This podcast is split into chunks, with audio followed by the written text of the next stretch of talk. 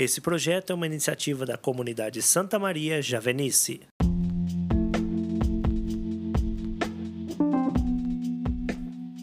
Meus amados irmãos e irmãs, sejam bem-vindos. Chegamos a mais uma quinta-feira de reflexão da Palavra de Deus. Hoje é 28 de outubro de 2021. Meu nome é Petri Nogueira. Convido você, vem comigo, querido irmão e querida irmã. Vamos refletir juntos o Evangelho de hoje.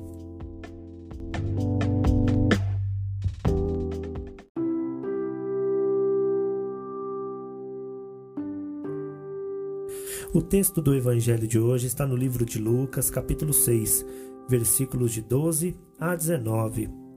Naqueles dias, Jesus foi à montanha para orar. Passou a noite toda em oração a Deus.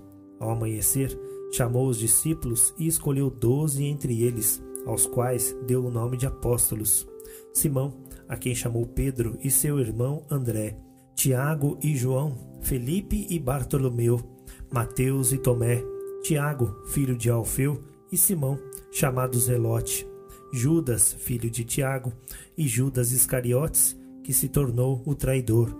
Jesus desceu com eles a montanha e parou num lugar plano. Ali estavam muitos dos seus discípulos e uma grande multidão de gente de toda a Judéia e de Jerusalém e do litoral de Tiro e Sidônia. Vieram para ouvi-lo e serem curados de suas doenças. Também os atormentados por espíritos impuros eram curados. A multidão toda tentava tocar nele, porque dele saía uma força que curava a todos.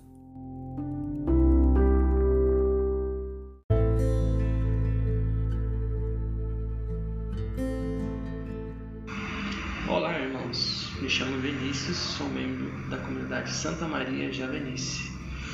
Hoje vamos refletir juntos o Evangelho do dia.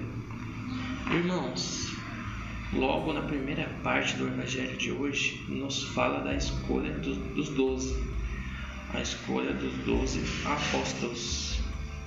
Jesus sobe a montanha para orar. Ali passou a noite em oração a Deus.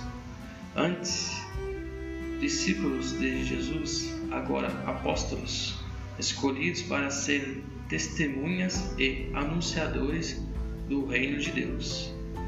E os escolhidos foram pessoas simples, nos mostrando que não é por nosso mérito, mas sim pela graça de Deus. Em Mateus, no capítulo 4, no versículo 19, Jesus disse a Pedro e seu irmão André: Vinde após mim, e eu farei de vós pescadores de homens. E assim eles imediatamente deixaram as redes e o seguiram. Jesus nos chama hoje a andar com Ele, a qual é a barreira que nos impede de entregar a nossa vida para Jesus.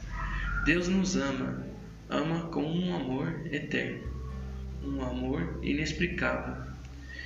Envia seu Filho para a nossa salvação e Jesus nos chama à mudança de vida, a deixar o pecado, assim como os discípulos, ao tomarem a decisão de seguir Jesus, as suas vidas não foram as mesmas.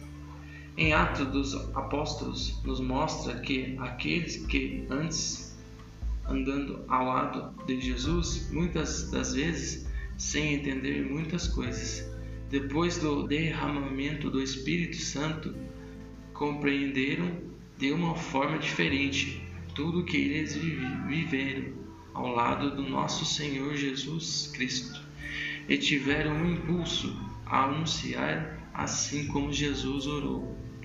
E escolheu para serem testemunhas e anunciadores de seu reino. Jesus também nos chama e nos mostra que é necessário deixar o Espírito Santo nos conduzir para sermos verdadeiros cristãos, adorá-lo em espírito e verdade. Louvado seja o nosso Senhor Jesus Cristo, para sempre seja louvado.